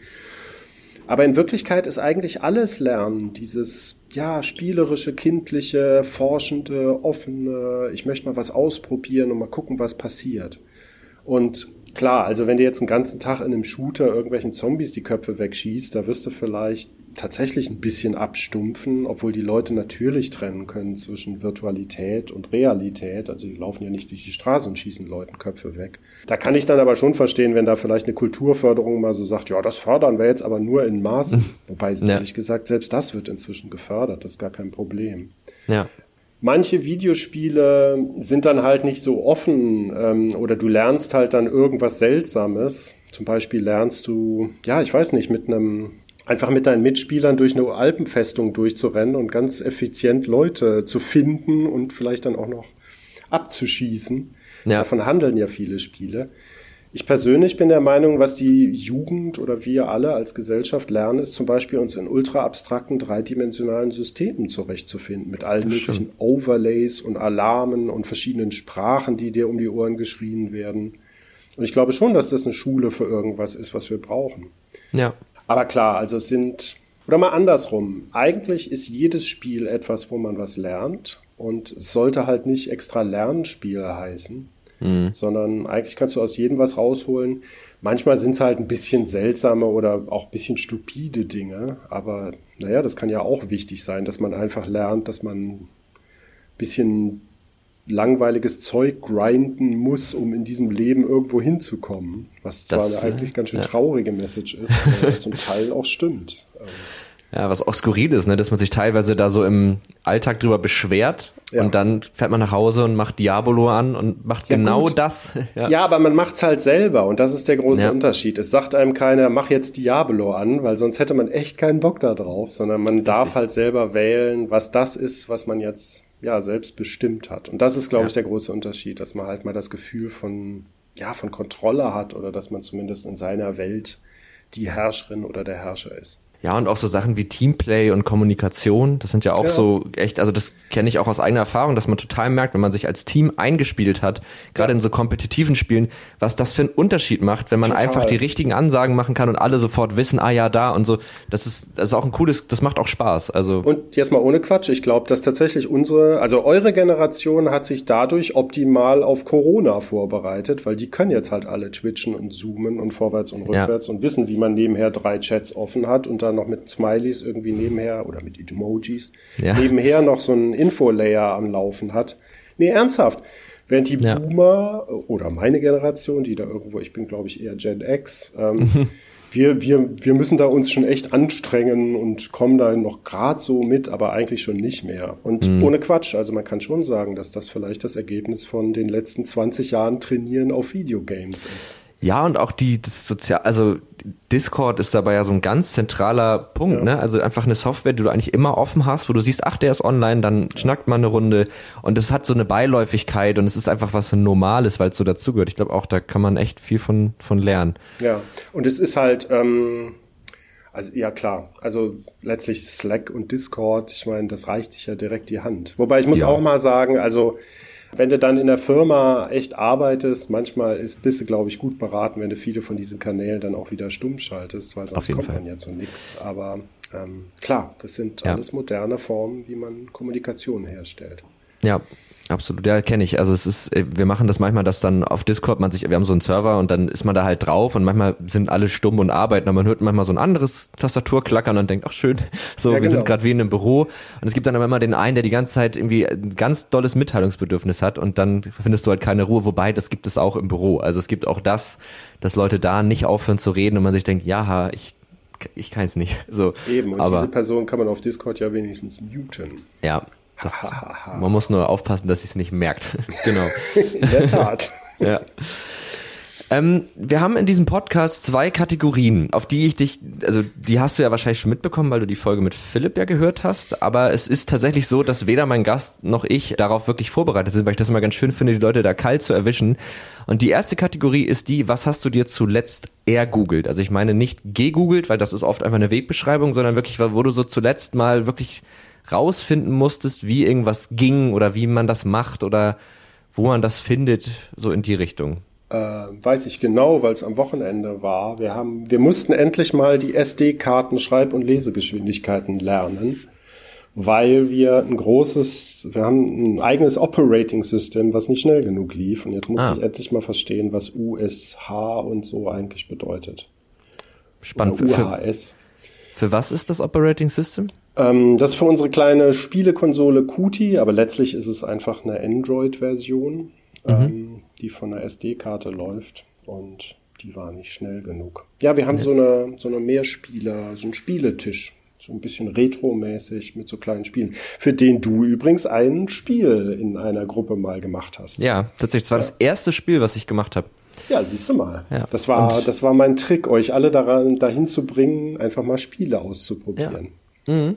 Und das mhm. war auch richtig gut. Und das, das auch hat auch, Danke. Das hat auch echt Spaß gemacht. Also es war wirklich das erste Mal so, dass man, das war auch insofern cool, weil man eben, man war halt so beschränkt, weil ja schon die Ansage war, die Dinger sind jetzt nicht, also da, ihr werdet jetzt kein GTA 5 drauflaufen äh, lassen können. Nee, und dadurch war man GTA so. GTA 2 würde ich sagen. Nee, noch nicht, genau. Also es ist ja wirklich ganz, ganz basic. Und dadurch war man aber so beschränkt, dass man gar nicht angefangen hat zu überlegen, boah, wir machen jetzt hier das und das, sondern es war so ganz simpel irgendwie ja. und auf ganz wenig, wenig runtergebrochen. Das hat echt, es war eine, es war aber auch ein cooles Team. Ich erinnere mich da gerade voll, ja. also ganz gerne mal dran, weil es war eine gute Mischung aus, wir hatten eine, die konnte sehr gut, äh, die war auch Grafikerin, deswegen konnte die das natürlich auch. Ein, der sehr techy war und ich war so ein nix so richtig, ja. aber beides. so, ja. Und genau die, das ist vielleicht auch eine der wichtigen Qualitäten. Also man braucht die alle, aber man braucht mhm. eben auch die Leute, die immer so ein bisschen das Gefühl haben, ich sitze hier, glaube ich, irgendwie zwischen den Stühlen, aber das ist mhm. schon okay. Die muss es nämlich auch geben. Ja habe ich dann später, äh, jetzt so im Berufsleben, merke ich das auch langsam, dass man das auch gut einsetzen kann. Ja. Zweite, achso, ich muss noch sagen, was ich zuletzt mir ergoogelt habe. Er ist tatsächlich nicht ganz so spannend. Ich äh, wollte mich nämlich mal wieder mit Blender auseinandersetzen. Blender ist eine 3D-Modeling-Software, womit unter anderem halt auch äh, Model für, für Spiele gemacht werden. Es gibt, glaube ich, noch Maya, aber Maya ist kostenpflichtig und deswegen benutzt es eigentlich, also zumindest niemand, der dafür kein Geld ausgeben will. Und da habe ich äh, tatsächlich ein ziemlich gutes Tutorial gefunden, wo ich sehr dankbar war, weil ich finde Videotutorials immer sehr anstrengend, weil man ja immer ganz doll aufpassen muss, dass man nichts verpasst. Aber dieses Tutorial hatte schon die Funktion bei YouTube genutzt, dass man das in einzelne Kapitel unterteilen kann. Dadurch konnte man sehr gut in diesem Tutorial hin und her navigieren, weil dann hast du wirklich auf der Zeitleiste unten halt so die einzelnen Abschnitte, die sind auch beschriftet und dann kannst du wieder zurück zu dem Part springen, wenn du irgendwas verpasst hast oder am nächsten Tag weitermachen möchtest. Und das war aber sehr frustrierend, weil ich habe dann echt, glaube ich, anderthalb Stunden da dran gesessen und vergessen zu speichern und aus Versehen dieses Programm geschlossen und war alles weg. Oh. Das ist richtiger Anfängerfehler, aber ja. Da habe ich auch noch einen Tipp. Ähm, gar nicht selber modeln, sondern gleich in den App Store gehen von Unity oder sonst was. Das stimmt. Aber ich finde, Modeln hat manchmal was Entspanntes. Hat also, es auch, aber da würde ich mir, glaube ich, am Anfang nicht Blender antun, sondern vielleicht eher sowas wie SketchUp oder so. Ähm, Stimmt. Also Blender ist toll und kostenlos, aber ich habe auch das Gefühl, wir haben echt eine Menge talentierte Leute an Blender und Konsorten verloren, weil es halt am Anfang so aufwendig mhm. und so schwierig und so spröde ist. Und so schwierig muss einfaches 3D-Modeln dann doch nicht sein. Da kann man auch nee. mal fertige Modelle benutzen. Das stimmt. Also das habe ich auch schon gemacht. Gerade der Unity Asset Store ist ziemlich voll mit kostenlosen Assets und ja. ähm, aber ich, ich habe ja diesen Studiengang gemacht und da wurden uns die Basics ja nun schon beigebracht. Das heißt, ich musste jetzt auch nicht ganz bei Null einsteigen. Dadurch war es äh, okay. Ja. Zweite Kategorie, die ist ein bisschen einfacher und zwar geben meine Gäste und ich jede Woche eine Empfehlung. Kannst auch zwei machen, aber einfach irgendwas, was du unseren HörerInnen irgendwie empfehlen möchtest, wo du sagst, das habe ich mich, damit habe ich mich beschäftigt, das habe ich gelesen, geguckt, ausprobiert und das würde ich den HörerInnen irgendwie gerne empfehlen. Das kann zum Thema sein, das kann aber auch was völlig Themenfremdes sein. Alles ist da erlaubt. Ich habe äh, Rich Dad Poor Dad gelesen und fand das nicht schlecht, muss ich gestehen. Das hätte mich, ähm, das habe ich nicht so oft, dass mich ein Buch wirklich nochmal überrascht. Ähm, ja. Ansonsten gucke ich gerade hektisch auf der IMDB-Liste, was ich so als letztes geguckt habe, weil das oft so ein Protokoll ist. Ähm, was ich, ja, was, was mich in letzter Zeit so beschäftigt hat oder so. Ich weiß nicht, ich glaube, ich gucke echt viel. Ah, nee, Sörensen hat Angst, war gut, aber sorry, nee, das ist, glaube ich, nicht das Passende für hier. Och, doch, ähm, ich glaube, das kann man schon machen. Aber also ja. was ich sagen kann, ist, ich bin durchaus ein großer Filmfan und so ähm, und natürlich auch Fernsehfan, aber irgendwie bin ich es, glaube ich, leid. Wobei ich habe jetzt, glaube ich, auch echt 10.000 Filme oder so gesehen. Irgendwann hast du das Muster, glaube ich, verstanden und ich stelle fest, dass ich selber auch eigentlich nur noch so YouTube-Schnipsel gucke, irgendwelches Zeug. In mhm. letzter Zeit dann auch mehr und mehr so ich weiß nicht, wie man auf dem Aktienmarkt investiert, weil ich das eigentlich ganz lustig finde. ähm, das ist sozusagen wie Spieltheorie nur noch mal so für Fortgeschrittene, ähm, mhm. weil da kannst du ja dann wirklich, kannst du quasi deinen Unterhalt damit verdienen. Das Wenn fand ich so ganz interessant. Aber ehrlich gesagt, empfehlen würde ich das jetzt niemanden, weil es ist auch eine seltsame Welt. Ähm, ja, und kann man auch ganz gut Unterhalt wieder verlieren. Also das muss man total. auch sagen. Ja. genau. Ja. Ähm, aber ich finde es ganz interessant. Also genau wie du sagst, das ist vielleicht so ein Beispiel für so ein Feld, was ich vorher echt nicht kannte. Und Mhm. wo ich natürlich jetzt feststelle, ach guck mal, da sind ja ganz viele Leute unterwegs, auch jetzt hier gerade dieses, also ich mache das jetzt nicht erst seit dem GameStop-Vorfall quasi, aber ähm, das ist schon sehr interessant zu sehen, wie jetzt auch wirklich gerade so Reddit-People plötzlich den Aktienmarkt, naja, vielleicht nicht manipulieren, aber schon ganz schön beeinflussen. Mhm. Und eben dann zu verstehen, dass im Prinzip die ganze Welt so eine große Game-Simulation ist, ist schon, oder zumindest die Finanzmärkte, die etablierten. Das ist schon einerseits hochspannend, andererseits auch zutiefst erschütternd. Ähm, aber das, das muss ich gestehen, das hat mich so ähm, am meisten interessiert in den letzten paar Wochen. Okay, hast du da irgendwie einen konkreten äh, YouTube-Kanal, wo du sagst, der ist besonders gut? Ah, ich weiß nicht, ich gucke ganz gerne mal Solving the Money Problem, weil das so ein, das ist so ein Tesla-Typ, der die ganze Zeit wahnsinnig erfolgreich ist, weil er viel vorausgesagt hat. Aber ich weiß nicht, ob ich den empfehlen würde. Der ist schon sehr ruppig. Okay, aber kann Aber man ja als kann man ja auch als Einstieg verwenden, um dann den YouTube-Algorithmus darauf zu polen, dass man noch Genau, neue dass man Vorschläge das hat. jetzt dauernd serviert bekommen Genau, möchte. weil das ist was ja was auch irgendwie seltsam ist, oder? Das nervt Das- auch. Also ja, es ist ja, total. ich habe das jetzt echt mit TikTok verglichen, weil TikTok macht das sehr gut. Ah, Die kriegen das sehr gut hin, dass du wirklich Content bekommst, der wirklich, der, der dir wirklich gefällt, aber du hast nicht dieses, ich gucke mir jetzt einen Videos über Baumfällen an, weil ich da irgendwie mal reingeraten bin und auf einmal ist Genau. meine komplette YouTube-Startseite voll mit so Lumberjack-Typen, Genau. sondern es ist irgendwie ganz, ganz, es mischt sich total schön. Ähm, also kann ich sehr empfehlen. Gibt es übrigens auch einen Kanal über Game Design von einem Game Designer, der dann so, also ganz- es sind ja mal nur maximal eine Minute, aber der so ein paar ganz coole, ganz coole Videos macht. Ich habe gerade den Namen vergessen, aber ich guck mal, dass ich es raussuche und dann packen wir es auch in die Show Notes auf jeden Fall. Ja. Olli, der heißt irgendwas mit Oliver irgendwas. Aber das bringt jetzt niemandem was. Meine Empfehlung ist tatsächlich ein Buch, das habe ich äh, gestern angefangen zu lesen und ich fand es ziemlich cool und das heißt unser mathematisches Universum. Klingt jetzt erstmal wahnsinnig trocken so, aber es ist halt ein Physiker, der im Grunde so ein bisschen die, die Theorie vertritt, dass unser, die ganze Welt um uns herum nicht nur mit Mathe beschrieben werden kann, sondern eigentlich ein mathematisches Konstrukt ist und macht dann so, also es ist dann so ganz crazy mit Paralleluniversen und verschiedenen Theorien und beantwortet ganz viele so metaphysische Fragen, aber so, dass man das halt auch versteht, wenn man davon keine Ahnung hat. Davon gibt es ja eine ganze Menge, aber das fand ich zumindest vom Titel her irgendwie ganz ansprechend und bis jetzt gefällt es mir sehr gut. Es gibt dann noch Gödel, Escher, Bach, aber das ist dann eher, also das Buch. Mhm. Aber das ist eher so, der hat, glaube ich, die gleiche Message, aber so, dass man es nicht versteht. Okay, Oder ja, ich dann zumindest vielleicht liest man erst das, was meine Empfehlung und dann deine, dann in der Reihenfolge. Ja. Ja. Ja, schön. Ich glaube, ich überlege gerade, ob ich noch irgendwie einen offenen Punkt habe, ob ich noch irgendwas habe, wo ich drüber reden wollte. Aber ich glaube, ich habe so ziemlich alles, so was ich mir so im Vorfeld überlegt habe, haben wir besprochen. Hast du noch irgendwas, was du loswerden willst oder wo du das Gefühl hast, das kam zu kurz? Nö, also ich dachte bei der, du hattest ja so eine kleine Liste von Themen, da dachte ich, oh, prima, wir reden irgendwie den ganzen Tag bis in die späten Abendstunden, aber wir haben das, Ja. finde ich, sehr, also du hast es sehr schön zusammengefasst und verbunden bekommen. Dankeschön. Ähm, nö, ich würde vielleicht noch diesen GDC Vault nennen. Das ist einfach so eine gute Quelle von. Mhm. Also das kennen nicht viele außerhalb der Game Community. Das sind dann halt so die Profis und erzählen einfach, wie sie wieder drei Wochen lang an einem Gelbton für irgendein Spiel herumgeschraubt haben. Das ist einfach sehr, sehr schön. Da gibt es Ja. auch viele kostenlose Videos, die man sich super angucken kann. die haben auch, also GDC ist ja die Game Developer Conference und die haben auch einen äh, YouTube-Channel, wo man eigentlich ziemlich äh, interessante Talks auch immer äh, Genau. findet. Das, das meine ich sogar. So, also die ja, haben, okay. das war früher super teuer, so für viele tausend Euro. Und inzwischen haben sie ganz viele von den Videos offen gestellt. Vielleicht nicht immer die ganz aktuellen von dem letzten Jahr, aber doch sehr viele.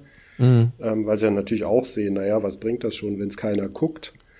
Ja. Ähm, und das ist wirklich eine super, super tolle Quelle. Teilweise auch ein bisschen sehr nerdig oder völlig durchgedreht, aber äh, wenn ihr wirklich mal wissen wollt, was Games machen bedeutet, dann ist das einfach nochmal sehr spannend zu sehen, wie dann zum Beispiel Ja. Witcher 3 die Leute drauf sind oder ja, also Total. Und es ist auch, also ich kann auch dieses Thema auch Leuten jetzt aus unserem Netzwerk, die vielleicht auch, ich sag mal, auch auf einer journalistischen Ebene unterwegs sind, auch total empfehlen, weil es halt einfach, es hilft halt total, die Mechanismen zu verstehen und so ein bisschen zu verstehen, was für Prinzipien dahinter stehen. Und auch wenn man selbst Games spielt, ich finde es einfach dann auch spannend. Also, weil wenn man dann spielt, dann merkt man, ah, okay, deswegen habe ich das, jetzt- man kann sich damit die Experience auch ein bisschen kaputt machen, das ist auch ein Punkt. Also sobald man anfängt, dies immer das zu analysieren und zu sehen, was dahinter steht, ja. erfährt man es auch nicht immer, aber es kann halt auch Spaß machen. Es ist schwer, wieder diese, diese Naivität zu haben, einfach mal so ein Spiel zu spielen und ja. nicht über all das nachzudenken, was es bedeutet dahinter. Und übrigens, wenn ich so höre, wie dann irgendwie auf, ähm, auf manchen Spielen rumgeprügelt wird, mhm. da denke ich dann auch, ja Leute, aber wenn ihr das produzieren würdet, ihr würdet es wahrscheinlich auch nicht besser hinkriegen. Also seid mal ein bisschen nett zu den Leuten, die euch da eure Lieblingsspiele basteln und sich die Wochenenden um die Ohren schlagen. Aber klar, also das ist, ist immer so, wenn man sich mit was beruflich beschäftigt, dann wird's halt zur Arbeit. Ja. und ist ja. manchmal auch nicht mehr so lustig. Aber da kann ich noch, also für Leute, das kenne kenn ich nämlich auch von Leuten, die einfach sehr viel spielen, so irgendwann, oder wie du jetzt, das hast das ja bei Filmen, dass man irgendwann die Strukturen einfach immer wieder erkennt und das immer wieder findet und so. Ja. Gerade bei Spielen habe ich da einen Lifehack wenn man verstanden hat, wie die Meta funktioniert, also was das Spiel, was man machen muss, damit man es optimal spielt sozusagen, dann anfangen, sich irgendwie eine Geschichte zu überlegen und genau das nicht zu tun, also genau dagegen zu arbeiten. Das macht ja. super viel Spaß, wenn man eben nicht diesem Optimierungswahn nachläuft. Ja. Also in Skyrim dann einfach sagen, nee, aber ich bin jetzt aber so ein Typ, ich, ich kann nur mit dem Bogen kämpfen, auch wenn das ist jetzt vielleicht ein doofes Beispiel, auch wenn das eigentlich voll unpraktisch fürs Spiel wäre, aber mein Charakter kann halt nur das und dann hat man eine ganz neue Spielerfahrung. So. Artificially impaired. Ja. ja, so wie die Leute, die Deus Ex ganz ohne Waffeneinsatz durchgespielt haben, was glaube ja, ich fast genau. unmöglich ist. Aber ja. Genau, das finde ich total Sachen. süß, so ein pazifistischer Ansatz. Ja. Das ist vielleicht noch eine Message, die mir gerade so einfällt. Also ich weiß nicht, ob das jetzt die richtige Schlussnote ist, aber das ist Doch, mir aufgefallen, bestimmt. dass viele Leute, die super viel spielen, nicht unbedingt Game Designer sind. Ähm, mhm. Und dass das vielleicht eine so dieser, also ich glaube, alle guten Game Designerinnen spielen natürlich viel, aber nur weil du halt super viel spielst und jeden Autor und jedes Spiel und so kennst, heißt das noch nicht, dass du eine, ja, eine gute Spieledesignerin sein wirst. Weil ja. das, und das ist vielleicht das, was du da auch meinst, es ist halt schon auch viel Arbeit, muss man echt mal sagen. Mhm. Und wenn du eher Lust hast auf einen schönen Zeitvertreib, dann spiel doch einfach Spiele. Da mu muss ja nicht jeder auch Spiele produzieren oder herstellen. Genau. Finde ich ein super gutes Schlusswort. Oh, okay. Gerne. Ja, finde ich, nehme nehm ich genauso an. Dann bleibt mir eigentlich nur noch zu sagen, vielen Dank, dass du da warst. Das hat wirklich sehr viel Spaß gemacht. Ja, auch so. Ich habe viel gelernt und ich glaube, unsere HörerInnen haben auch viel gelernt.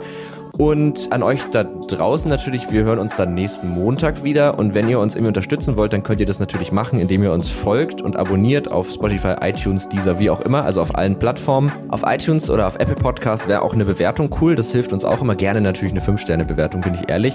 Und wenn ihr noch Fragen, Anregungen, Kritik oder was auch immer habt, dann schreibt uns einfach an tech und trara.netzpiloten.de oder ihr findet uns auch auf Twitter, Instagram und Facebook unter Netzpiloten. Und da könnt ihr uns auch schreiben, das landet dann auch alles bei uns. So, bis dann, bleibt gesund. Tschüss. Tech und Trara, ein Podcast der Netzpiloten mit Moritz Stoll und spannenden Gästen über Tech und Trara.